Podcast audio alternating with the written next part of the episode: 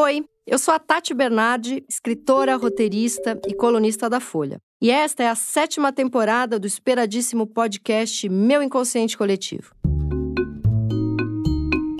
Dessa vez, selecionei algumas das principais queixas que aparecem em consultórios e chamei alguns dos melhores psicanalistas do país para comentá-las. Nós vamos falar sobre insônia, luto, identificação, solidão, vida sexual insatisfatória, relação entre filhos e pais e desejos que tememos realizar. Ah, e como vocês já sabem, e é a marca registrada do programa, eu também vou falar um pouquinho de mim, mas você vai acabar se reconhecendo nas mesmas angústias. Hoje eu converso com a psicanalista Carol Leão, doutora em teoria psicanalítica pela UFRJ, professora do curso de psicologia da UFC Sobral e do mestrado em psicologia em políticas públicas da UFC Sobral. Ela é psicanalista do coletivo Margem Psicanálise, onde exerce um trabalho com clínicas públicas em Fortaleza.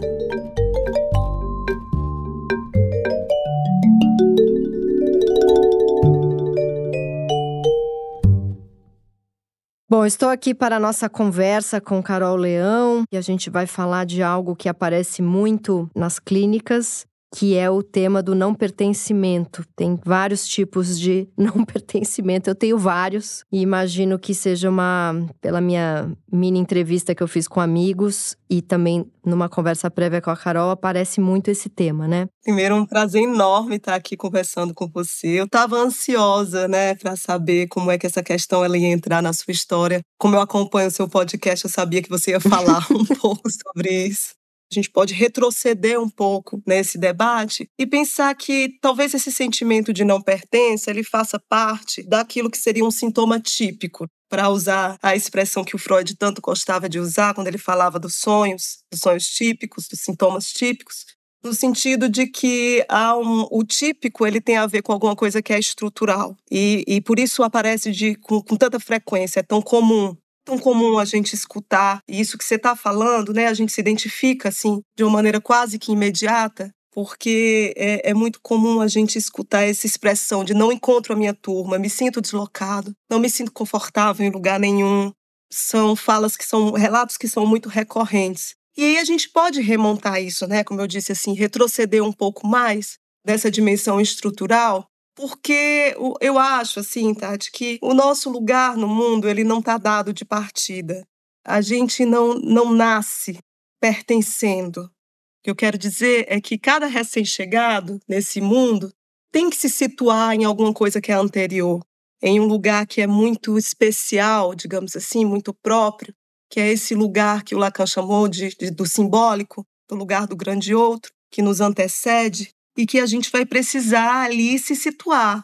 E assim, que por mais que uma criança ela seja bem acolhida, ela seja desejada por esses outrinhos, né, que encarnam esse lugar simbólico, por mais que esse acolhimento ele exista, há alguma coisa que cai ali, né, que resta. O que eu quero dizer é que há um, um, um não pertencimento estrutural do ser humano pela nossa condição humana no mundo que nos coloca aí nessa posição de desconforto permanente, de incômodo permanente na nossa relação com os outros, enfim. Essa é uma questão, essa é uma parte da história, né, que tem a ver com esse sentimento que ele é tão comum e tão facilmente identificável. Mas tem uma outra parte também que eu acho que a gente vai conversar. Por que que acontece de alguns se sentirem mais peixe fora d'água do que outros, né? Porque parece que para algumas pessoas assim, há alguma coisa aí de, de um fora de lugar irremediável. E é nessa perspectiva que isso que a gente está chamando desse lugar simbólico, ele não está dissociado de uma questão que é social. Simbólico e social aí estão muito bem articulados. Deixa eu só te interromper um segundo para a gente voltar um pouquinho para esse incômodo permanente. Eu fico achando que eu saí pelo mundo, em qualquer lugar que eu vá, até numa relação amorosa, num trabalho, num qualquer trabalho, qualquer conexão com amigos, uma viagem, eu saio em busca de um gostosinho que é um gostosinho que eu tenho memória dele.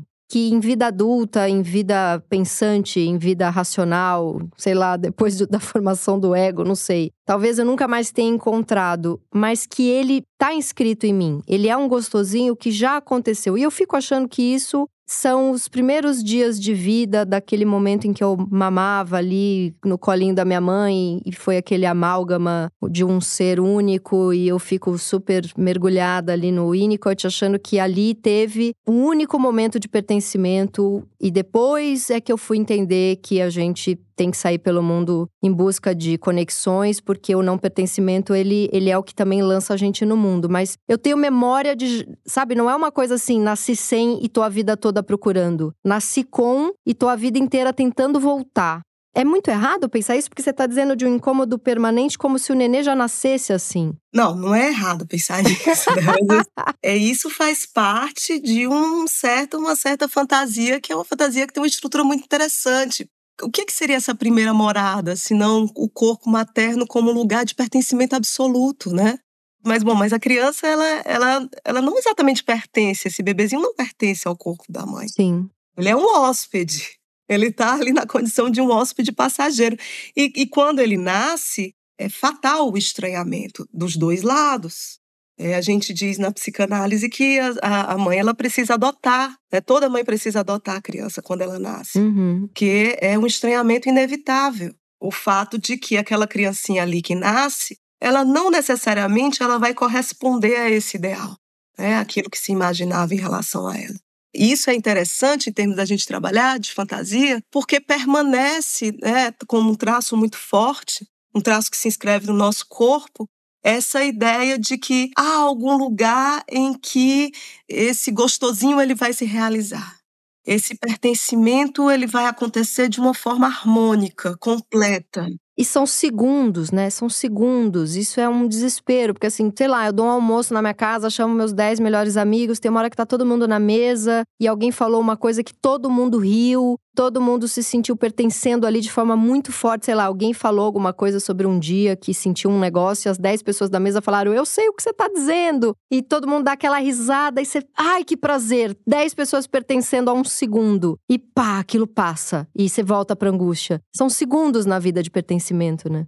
São segundos na vida de pertencimento. E que bom que são segundos, sabe, Tati? Porque se, uh, o pertencimento relacionado à permanência permanência desse sentimento de pertencimento, ele vai ter muito a ver com a exclusão da diferença. Ele vai ter muito a ver com aquilo que o Freud falava, né, em 1923, que é com o fenômeno da massa. Ele deixa de individualizar, né? Isso unifica unifica. Você falou muito certo. É, é, aquele momento, assim, no seu caso, um átimo em que todo mundo se sente ali partilhando de alguma coisa em comum. Mas que bom que passa, porque uma vez que permanece ali, o que se cria é essa interioridade, essa unificação, essa harmonização, que se por um lado ela é confortável, ela pode ser confortável, ela se dá à custa de uma dupla exclusão, não é? Total. Uma exclusão da singularidade, como você falou, porque está todo mundo ali no mesmo movimento, na mesmice, na unificação, mas uma exclusão também da diferença. Vamos pensar assim, o pertencimento né, que, que dura no tempo, ele só vai ser feito às custas também de uma exterioridade, do lugar da não pertença, da demarcação dessa alteridade que não somos nós. Isso é muito perigoso, né? Isso é o princípio do fascismo. É, eu até entrar um pouco nisso mais para frente, mas já que você entrou, eu fiquei pensando nesses garotos, homens que são em céu e que ficam ali é, xingando mulher na internet, que muitos deles é, tiveram uma adolescência absolutamente sem conseguir nenhuma aproximação com nenhuma garota, não beijou, não transou. E aí, de repente, ele encontra um monte de outros rapazes raivosos, odiosos na internet com a mesma raiva de mulher com a mesma raiva de, sei lá, uma galera se divertindo numa festa e pessoas transantes. E aí ele fala: caramba, eu pertenço a esse ódio aqui, eu pertenço a esse, esses outros caras que odeiam porque também não puderam viver o que eu vivi por inúmeras razões. E aí isso é um princípio de nazismo, de fascismo, de extrema-direita, de bolsonarismo. É muito perigoso, né? Quando a pertença vem nesse lugar do ódio, né? Isso. Quando a pertença ela vem no lugar do ódio, quando a pertença ela vem numa perspectiva integral. E de destruição do outro, né? Às custas do outro, exatamente, às custas da alteridade. Então você está vendo aí, eh, você está colocando uma questão que é muito interessante, Tati. O quanto esse debate sobre a pertença, ele vai ter relação com dois pontos, né, com dois polos, que é o da identidade e da diferença. com a tensão entre a identidade e a diferença. Por isso que uma certa margem de não pertencimento, ela é fundamental. Ela é fundamental, inclusive, para estabelecer uma relação com a diferença e com a alteridade. Tem uma coisa que eu percebo, num primeiro momento me incomodou. Tem muita mãe é, de crianças autistas que passam o dia expondo a, os filhos e expondo a situação ali que elas estão com os filhos. E num primeiro momento isso me incomodou muito. Quer dizer, ainda me incomoda, não foi só no primeiro momento. Crianças gritando, tendo crises. E ela falando: Ó, oh, meu filho tem cinco anos, ele é autista, ele é um autista nível não sei qual, que é não verbal, então ele grita. E aí são vários vídeos do filho.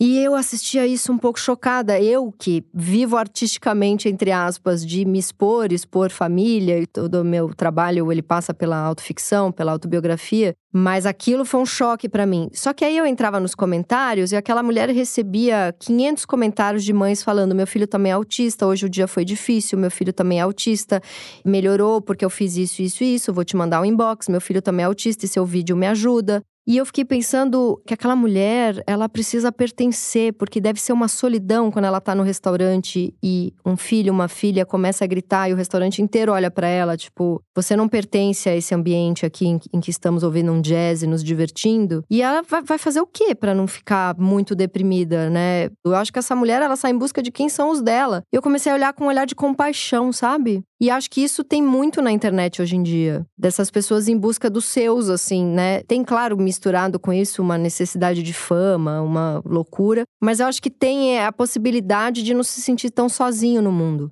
É sensível essa leitura, não é? Porque de alguma maneira, né, assim, a identidade ela tem outra essa outra face que é da produção do conforto nos tira dessa, desse sentimento de desamparo e de solidão que você está falando aí, né? principalmente em situações que são limites, né? como você está relatando. Mas aí tem uma questão, né? porque a internet, as redes sociais, elas parecem assim produzir uma espécie de multiplicação de microidentidades. Uhum. Você consegue encontrar grupo para tudo hoje em dia. Se você tem uma doença super rara, que tem três pessoas no mundo que tem essa doença, você vai encontrar essas três pessoas no mundo e vai fazer ali um certo grupo, né? E, é interessante porque tem um autor que trabalha com bioética, com biotecnologia, chamado Nicholas Rose, que ele coloca uma, um conceito muito interessante em relação a isso. Ele chama de cidadanias biológicas. Né, falando aí desse caso dessas doenças. Nossa, maravilhoso o nome. É maravilhoso esse nome, porque tem uma dimensão política atrelada a isso.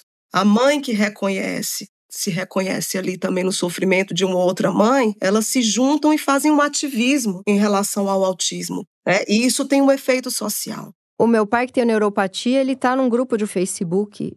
Meu pai, ele tem muita dor nas pernas, ele tem neuropatia periférica, então ele não sente às vezes o calcanhar, tem dificuldade para andar. E ele fica super deprimido com isso, porque ele era um andarilho, milhares de amigos pelo bairro, ficava o dia inteiro.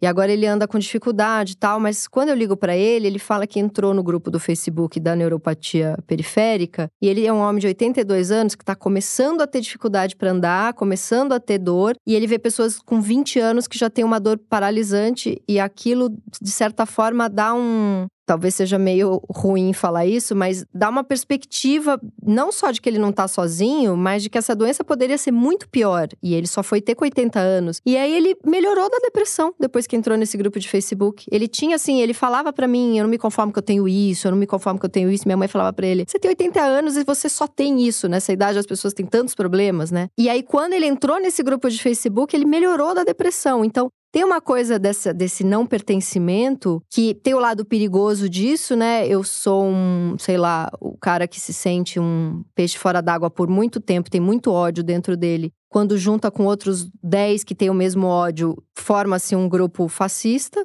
Mas tem também o meu pai ali que entrou no grupo de Facebook da doença dele e melhorou muito da depressão. Isso é muito interessante, né? Esse efeito das redes sociais. É, sim, há um efeito subjetivo aí que é muito importante muito, muito importante, que a gente não tinha isso há 20, 30 anos atrás. É muito recente.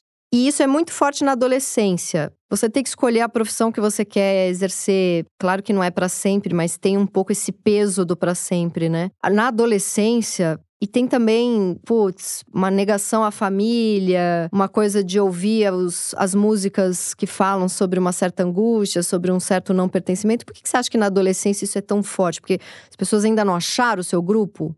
Né, não saíram ainda pelo mundo em busca dos seus de forma tão. uma trajetória tão longa, porque hoje em dia eu me sinto menos sozinha do que eu me sentia na adolescência, por exemplo. E olha que eu tinha muitos amigos.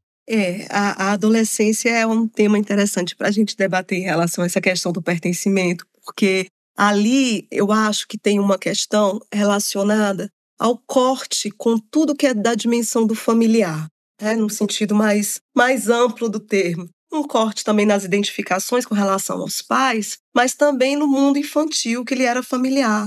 Então, a dimensão do estranhamento que aparece no próprio corpo, ela se reatualiza também no campo social e isso, é, aí voltando ao tema que a gente estava conversando é, no início, né? E nisso a escola tem uma, uma, uma importância fundamental. Porque a escola é, por excelência, esse ambiente de separação com a família. Esse lugar de separação com a família. Em que se vai experimentar, de alguma forma, né, no caso da adolescência, vai, vai se experimentar outras possibilidades de laço e também de conflito. E de interesses, né? Para fora daquela família aquela família que desejou que o filho fosse um médico, um advogado, e, a, e, o adolescente ou a criança começa a gostar mais. Isso eu vejo muito. Até tem um documentário bonito que a Ingrid Guimarães fez sobre humor, que ela entrevista várias pessoas que trabalham com humor. E as histórias são sempre assim: poxa, eu era o único da minha família muito esquisito, achavam que eu ia ser um cara cheio de problema, um cara deprimido, um cara que ia dar muito trabalho para a família, mas na verdade eu era o único artista da família e ficavam insistindo tanto para que eu fosse médico, engenheiro, que eu fosse normal. E aí, quando eu comecei a fazer stand-up, eu comecei a escrever roteiro de humor, ou virei um cara que escreve músicas engraçadas, ou virei, sei lá, mais focado pro humor, né? O documentário dela. Eu me achei completamente. E, e, em vez de eu ser a problemático da família, ainda é o cara que sustenta a família inteira tem uma coisa assim de uma expectativa em cima daquele adolescente, achando que ele vai ser um grande problema, quando na verdade ele às vezes tem algum pensamento ou, ou algum interesse completamente para fora daquela família, né? Que às vezes é uma família to toda feita de civis, né? Engenheiros ou pessoas que trabalham em empresas, enfim, que não, não tem nenhum interesse artístico. Isso é uma forma de solidão também, imagino. Sim, e ele não poderia ter tido essa percepção se ele não tivesse se exteriorizado da posição dele dentro da família. Ou seja, se ele não tivesse saído um pouquinho desse seio familiar, desse aconchego. E isso é doloroso, né? Isso é doloroso. Eu imagino que as crises de pânico que apareçam nessa idade deve ser muito a solidão de ter que, sei lá, você ainda não tem uma estrutura ainda de um adulto, mas você só vai ter justamente se você se expor, né? Expor seus ossinhos e seu, sua pele para fora daquele quentinho da família, né? Como não poderia ser diferente, não é? O fechamento é, em torno da família, é, isso é uma coisa bem psicanalítica, se a gente poder falar assim, tem uma dimensão que é destruidora do laço, que é incestuosa. É bem freudiano, se eu puder dizer dessa.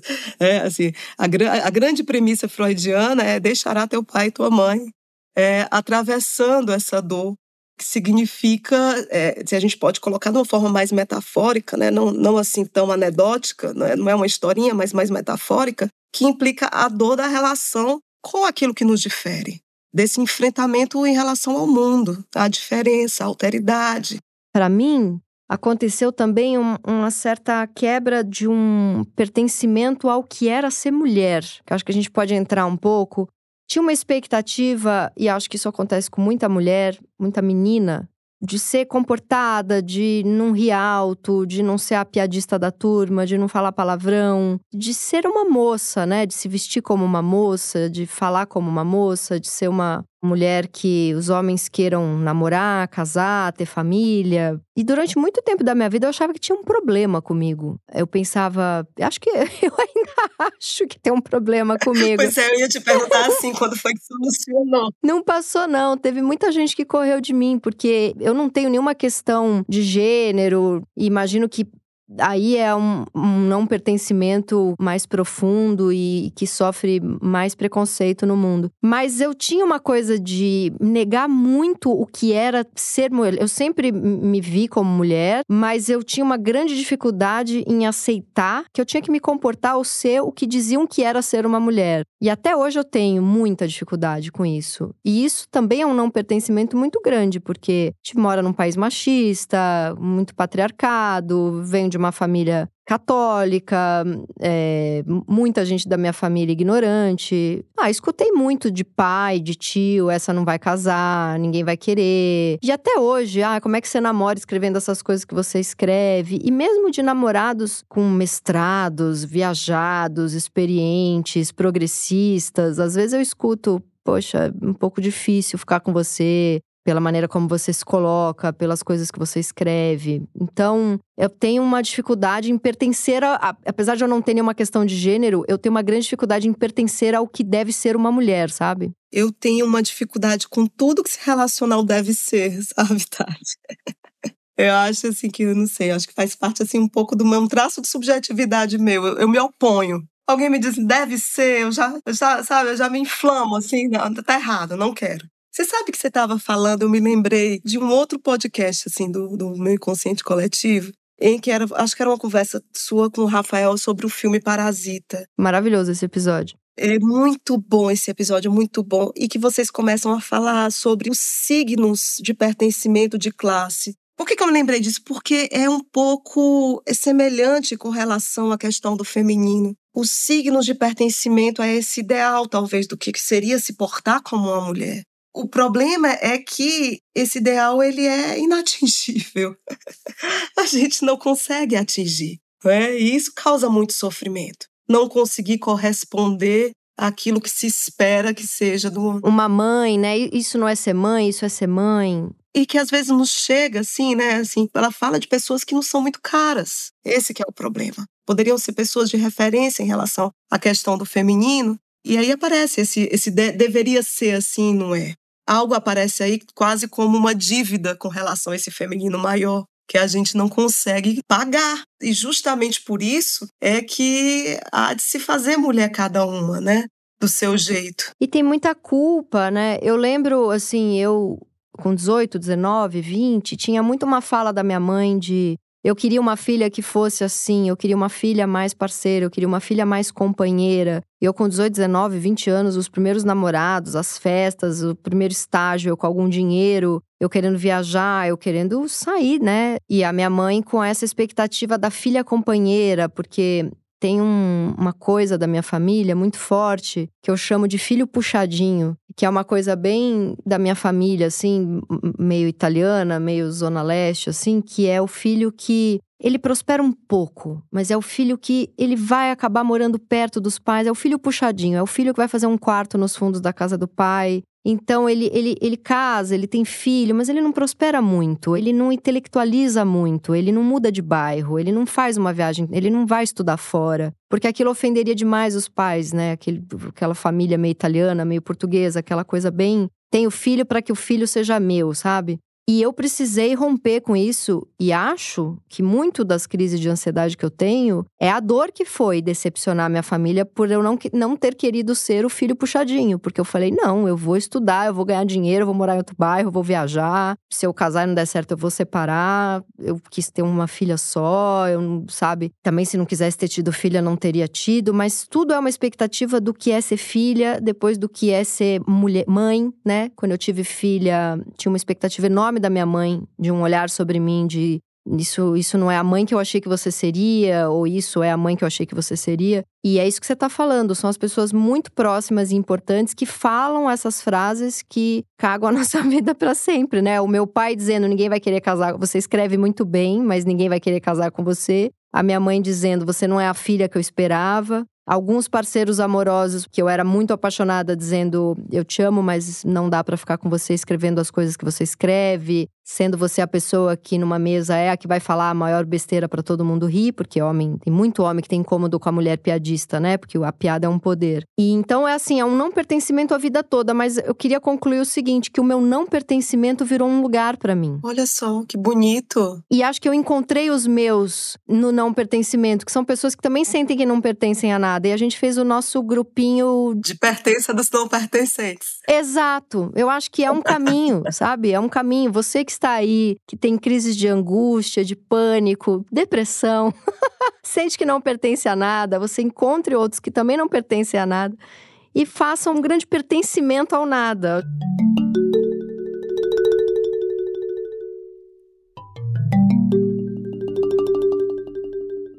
Mas eu queria entrar um pouco na questão de gênero.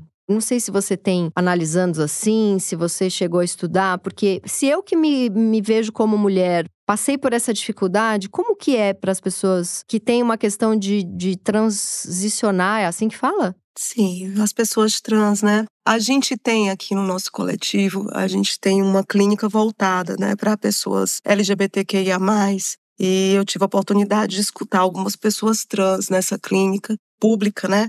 E sabe o que aparece, Tati? É uma coisa muito curiosa, assim, porque mudou muito a minha perspectiva escutando pessoas trans, assim. Inclusive, deslocou muitos preconceitos que eu tinha, é, ideias preconcebidas, porque a questão ela aparece não exatamente para a pessoa trans como um problema relacionado ao corpo dela em si, assim, no sentido de que em algum momento ela fez a, o processo de transição e começou a se apropriar de um, de um corpo aí de um outro gênero. A questão ela aparece, o problema de fato aparece, a disforia ela surge na relação com, com a transfobia do outro. O que é que eu quero dizer com isso?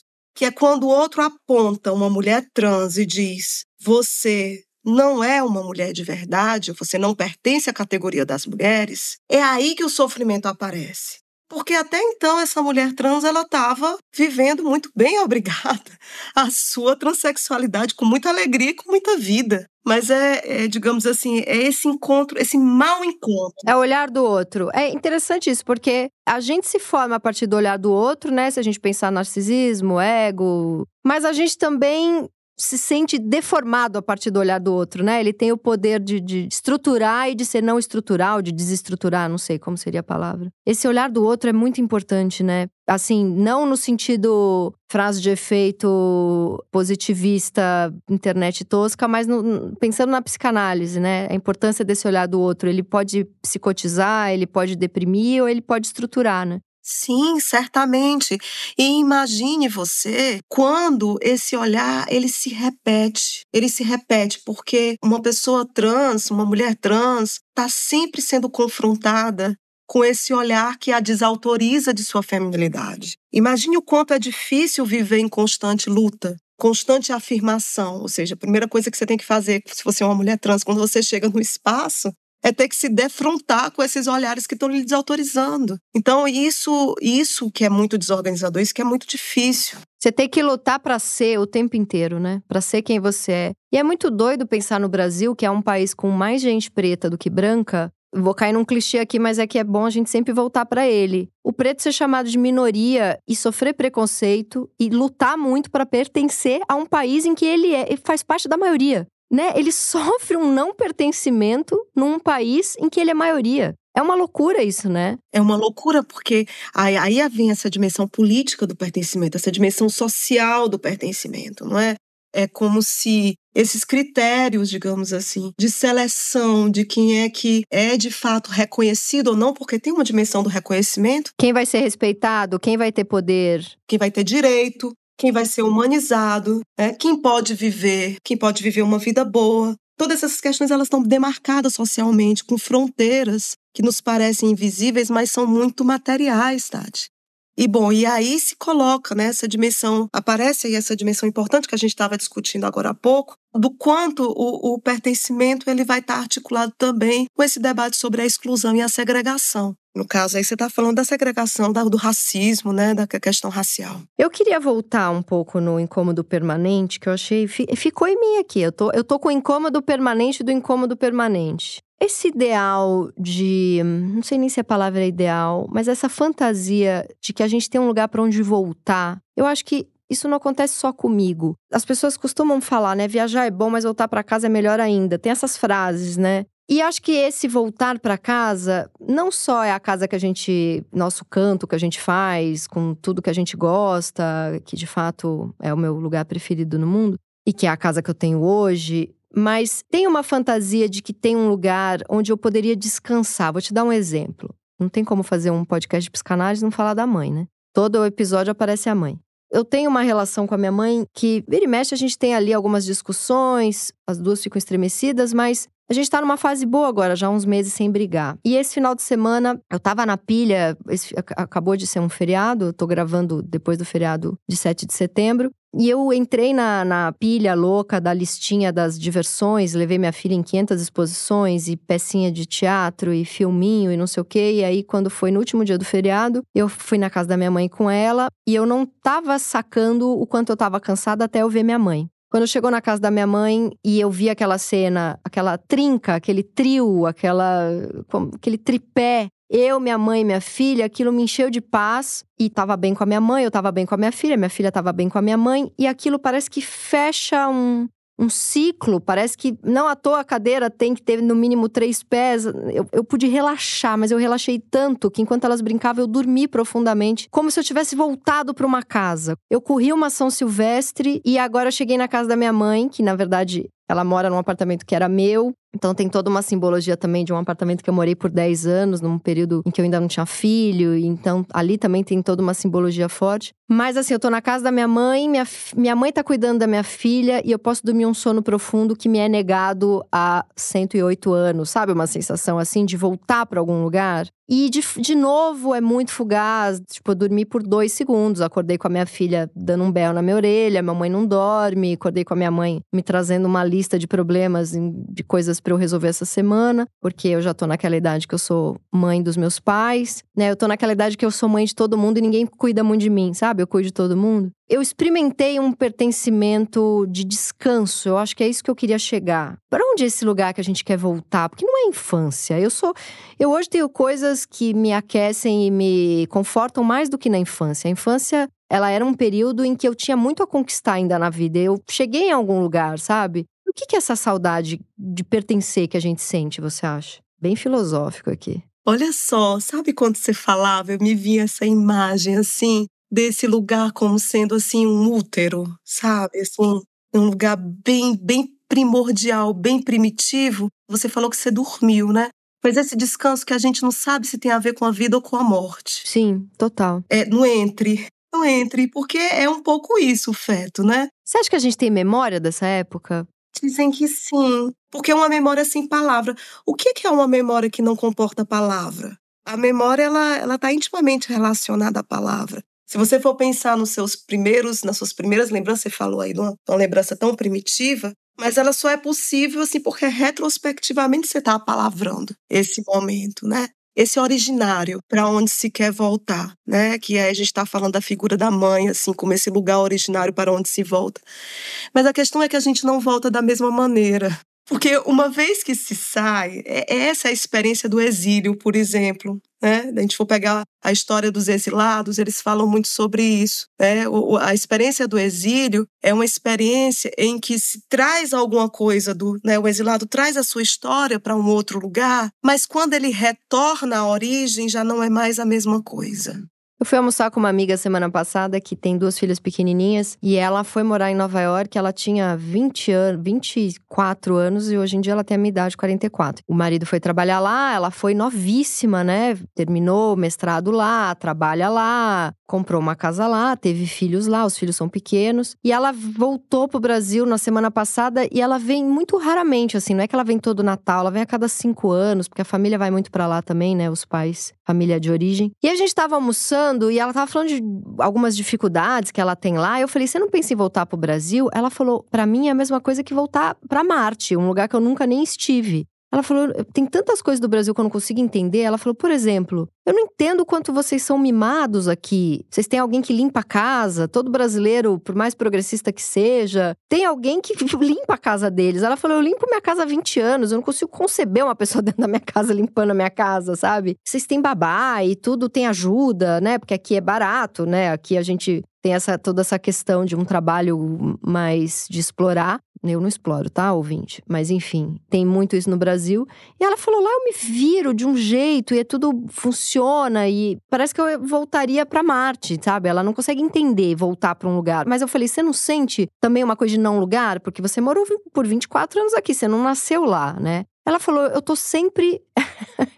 ela vai me xingar, mas eu não tô dando, não vou dar o nome dela. Mas ela falou assim para mim: eu tô sempre com vontade de ficar bêbada, ela falou. Eu tenho uma tristeza dentro de mim, uma solidão, que assim, eu não me imagino voltando nunca mais pro Brasil, mas eu tenho uma tristeza que não passa. Tenho vontade, ela falou: não posso, porque tem meus filhos, tem o trabalho tal. Mas eu tô sempre com uma vontade de me entorpecer, porque tem uma dor que não passa. E essa dor só começou a hora que ela foi para lá. Eu acho que ela vive, apesar dela tem, ela é feliz também, né? A gente é muitas coisas ao mesmo tempo, né? Somos muitas coisas ao mesmo tempo. Mas ela disse que tem uma dor ali que é a dor de, putz, é a casa dela, mas não é a casa dela, sabe? E eu acho isso muito, e ela tem as crises de angústia dela. Eu acho muito que as nossas crises de angústia partem desse. Até porque, assim, a gente não sabe, indo para um lugar muito filosófico mesmo, meio espírita, momento espírita, a gente de fato não sabe de onde veio e pra onde vai, né? Acho que também por isso você falou de um incômodo permanente, né? Que katsu estamos fazendo aqui? De onde a gente veio? A minha filha, com dois anos, falava: Eu quero voltar para sua barriga. Ela ficava enfiando a cabeça dela para dentro da minha blusa. É muito doido isso. Aí vai falar que não tem memória de que era gostoso? Por que, que enfia tanta cabeça dentro da blusa? Ela fazia isso com um ano e meio. Que memória é essa, sabe? É muito doido, né? Nascer é muito doido. Nascer muito traumático, essa é a verdade. É, e assim, e essa coisa de ser estrangeiro na sua própria casa, né? Essa experiência que você contou da sua amiga é muito interessante. Eu acho que tem aí tem uma, uma, alguma coisa também que a gente não tocou, que é mais extremo do que essa experiência de ser estrangeiro na sua própria casa, que é o não ter lugar para voltar não ter para onde voltar. As figurações máximas do não pertencimento na nossa cultura, que é a, o refugiado, por exemplo, o deportado, o apátrida, essas figuras assim de que é quase isso, assim, não tem para onde ir, não tem para onde voltar. Realmente não tem um lugar no mundo. Talvez essa seja a experiência de maior angústia relacionada a esse debate do, do pertencimento. E a pessoa que fica psicótica, o que, que acontece em relação ao não pertencimento? ela não pertence ao quê? Para ela se tornar psicótica. Ali rompe de vez, né? Com um elo de pertencimento. Rompe, a loucura é uma, é uma ruptura. A loucura, a gente pode pensar também na experiência traumática. Você, eu não sei se você já leu um livro da Annie Ernaux. Eu li, eu li dois, mas eu não li tudo, não. Adoraria ter lido tudo. Eu li O Lugar e li O Jovem. Eu li recentemente A Vergonha. O jovem está na minha lista, o lugar eu tô lendo. É. A vergonha é muito interessante porque é um livro que começa assim, com o dia em que o pai dela tentou assassinar a mãe. O livro já começa com essa cena traumática. E aí, o que é, que é a experiência? Porque a gente está falando da experiência da loucura. O que é a experiência da vergonha? É o não pertencimento à sua própria história. Porque ela diz que a partir daquele momento, daquela cena, houve um antes e um depois. Como um filtro, sabe? Aquela cena fez uma marca de tal maneira, uma ruptura com a sua própria história. Aquilo que aconteceu atrás daquela cena não fazia mais o menor sentido. E a experiência da vergonha seria isso: esse sentimento de desconforto contínuo de não pertencer mais à sua própria história, a partir de um evento traumático. Que forte e que lindo. É, muito forte. Isso tem a ver com a loucura também, com essa ruptura né, simbólica. E na loucura, a pessoa que está vivendo ali uma, uma situação psicótica, é, um, que tem que é persecutória, ou que tem uma esquizofrenia, por exemplo, ela não tem a angústia do não pertencimento, né? Ela é mais do neurótico, não é? Será? Eu não sei. Assim, não, talvez não formulada da mesma maneira. Porque o que, que a gente formula neuroticamente, né? Assim, é uma, é uma demanda para o outro, né? Ah, me aceite, me ame. eu quero pertencer. Talvez não se formule dessa mesma maneira. Mas há um desejo de laço aí, né? Se a gente pode colocar desse, dessa forma. É, há, há, um desejo de reconstrução ali. Reconstru... É, assim, o, o, Freud diz muito isso, que o delírio é a tentativa de cura, né?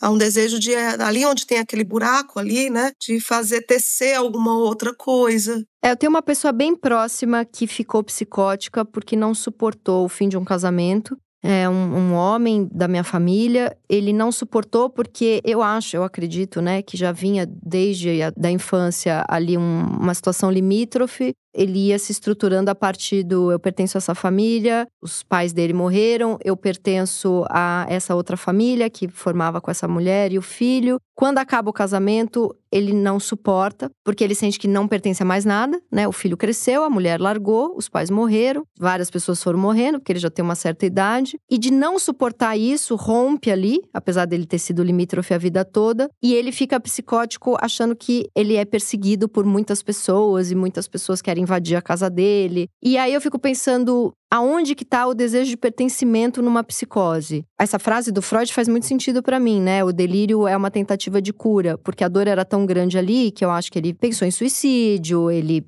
ele inclusive tentou suicídio duas vezes. E aí eu acho que entrou o delírio nesse lugar e a hora que ele começou a delirar, tiveram fases muito animadas. Porque imagina, né? Antes você não tinha ninguém, agora você tem 15 pessoas que te perseguem. Esse monte de gente interessado em você, né? Delegados, policiais, entra num lugar de, de uma certa importância, de um certo lugar de muita importância no mundo, de um pertencimento, né? Sim, isso dá uma posição, isso dá um lugar, isso, isso refaz o laço. Claro, com, com um grande, uma grande parcela de sofrimento incluída, né? Mas, entretanto, tem uma função, tem uma importância psíquica que diferencia a psicanálise, o tratamento analítico, de qualquer outro tipo de terapêutica, inclusive da médica. Porque a ideia não é acabar com o delírio. É, a nossa, a nossa proposta não é essa, mas, mas justamente, né, circunscrever no que é que esse delírio ali como você está bem colocando, né, dá uma posição e dá um lugar para aquele sujeito. Tem uma coisa muito bonita que eu tenho visto, sim. Meus amigos já estão com 45, 50, 55. Começou muito uma coisa de quem é a turma que vai envelhecer junto. Muitos dos meus amigos já perderam os pais, e começa a se formar essa família que é a família que você escolhe na vida, né? Desses amigos que sobraram, esses amigos que é, ah, é meu amigo há 20 anos, é meu amigo há 30 anos. Então eu faço parte de alguns grupos de amigos que tem muito essa discussão de nós somos essa galera que vai envelhecer juntos. Quando a gente estiver bem velhinho, a gente vai todo mundo para um lugar e vai se cuidar e vai envelhecer junto. Entra nessa idade a partir de 50, 60, 70, de um certo medo, né, de com quem que eu vou envelhecer? De, de, desse pertencimento à galera que vai me ver definhar. Eu tenho acompanhado um pouco isso, né? Desse desejo de. A grande dor de separar de um casamento, por exemplo, eu separei, eu passei por essa dor e acompanhei várias pessoas que separaram, era é o aquela frase bem romântica e um pouco ingênua do ficar velhinho junto. Começa a ter uma necessidade do quem vai ficar velhinho comigo. Eu tenho acompanhado isso, assim, é bonito, né? Você escolheu os seus para pro fim da vida, assim. Eu fiquei assim um pouco intrigada com essa frase. Vamos definhar juntas. Eu não vejo assim, Tati. Eu acho que não. Acho que vamos, vamos curtir a vida até o fim, gente. Até o fim, até o fim. Tem uma coisa assim, puta, quando eu tiver com 98 anos e tiver, sei lá, com dificuldade de andar, me cagando, eu vou falar uma coisa bem grosseira. Putz, será que eu vou estar sozinha? Será que eu vou estar internada num hospital, sabe? Acho que tem um pouco assim de vou fazer laços muito verdadeiros eu fui muito egoísta até uns 30 e poucos, assim. E aí eu comecei a ser aquela pessoa que vai em todos os velórios de pai mãe de amigos e fica até três da manhã no telefone com todos os amigos tendo crise de pânico. E eu pensei, que virada é, foi essa de até para sobreviver ter sido muito egoísta até uns 30 e poucos, porque eu só pensava em trabalhar, em ser alguém. E agora ter esse olhar muito generoso pros meus melhores amigos, assim. E eu acho que dentro da minha generosidade tem o egoísmo de, cara, eu quero essa galera do meu lado quando eu tiver 90. Eu quero essa galera do meu lado quando eu perder minha mãe e meu pai, porque eu não vou aguentar se, se eles não estiverem do meu lado. Começa a ter um olhar de, bom, então é isso, cheguei aos 45 pertencendo a essas 15 pessoas aqui, eles são os meus escolhidos. Então eu vou ser maravilhosa com eles, porque sem eles eu não sou nada, entendeu? Eu não sou, não sou ninguém, porque os relacionamentos amorosos acabam, pai e mãe morrem, e, meu, quem eu tenho, eu não tenho irmão, por exemplo. Quem eu tenho são esses 10 amigos aqui. Eu comecei a ser muito amiga dos meus amigos, sabe? Eu passei por uma coisa assim.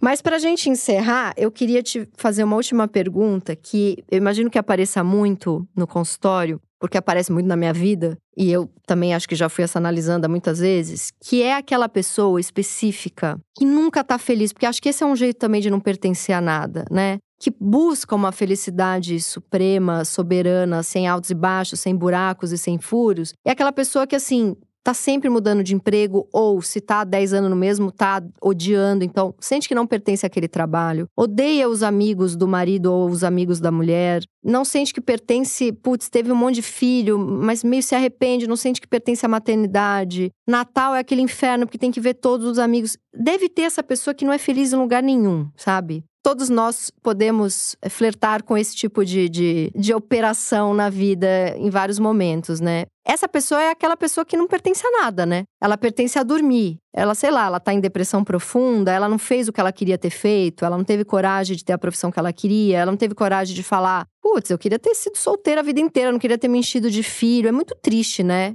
Tem umas pessoas que são meio mortas-vivas, assim, porque não fizeram nada do que queriam ter feito na vida. É tipo, não pertencem a coisas que não interessam a ela. Isso eu acho que é um modo de estar tá vivo muito triste, né? Não faz nada que é um escape. Quer dizer, escape as pessoas sempre fazem, mas não tem nada na vida delas que é um aconcheguinho, né? É muito difícil, de fato, porque porque aí a gente entra numa certa duplicidade do sintoma, né? O que há de se perguntar aí é o que é que sustenta essa pessoa nessa posição.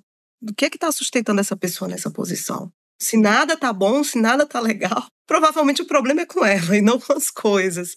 Essa pessoa precisa se escutar também nesse mau humor constante, nessa reclamação constante. A própria implicação dela, né, nesse movimento. Então, aí também uma, esse outro lado, essa delicadeza de não forçar o pertencimento, porque isso não adianta clinicamente. Quer dizer, não é chegar para essa pessoa e dizer: olha, se você mudar de emprego vai ser muito mais bacana, veja como sua vida vai melhorar. É que poderia ser a solução mais simples, que é o que se faz no cotidiano. As pessoas dão um palpite na vida das outras o tempo inteiro, né? Dizem o que elas devem ou não devem fazer.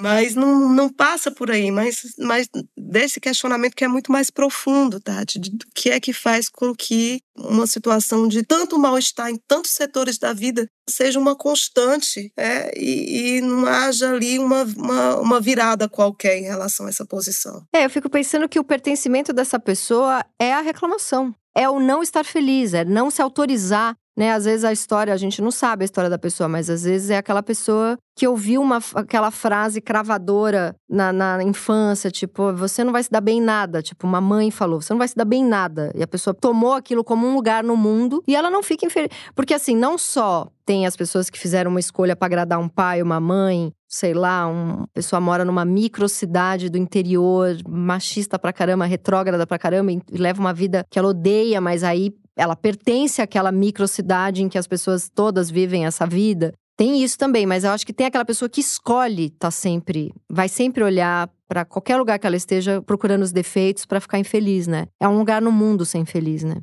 Fui longe e voltei aqui, mas fiquei pensando em várias coisas enquanto você falava. Pois é, eu acho que é por aí mesmo.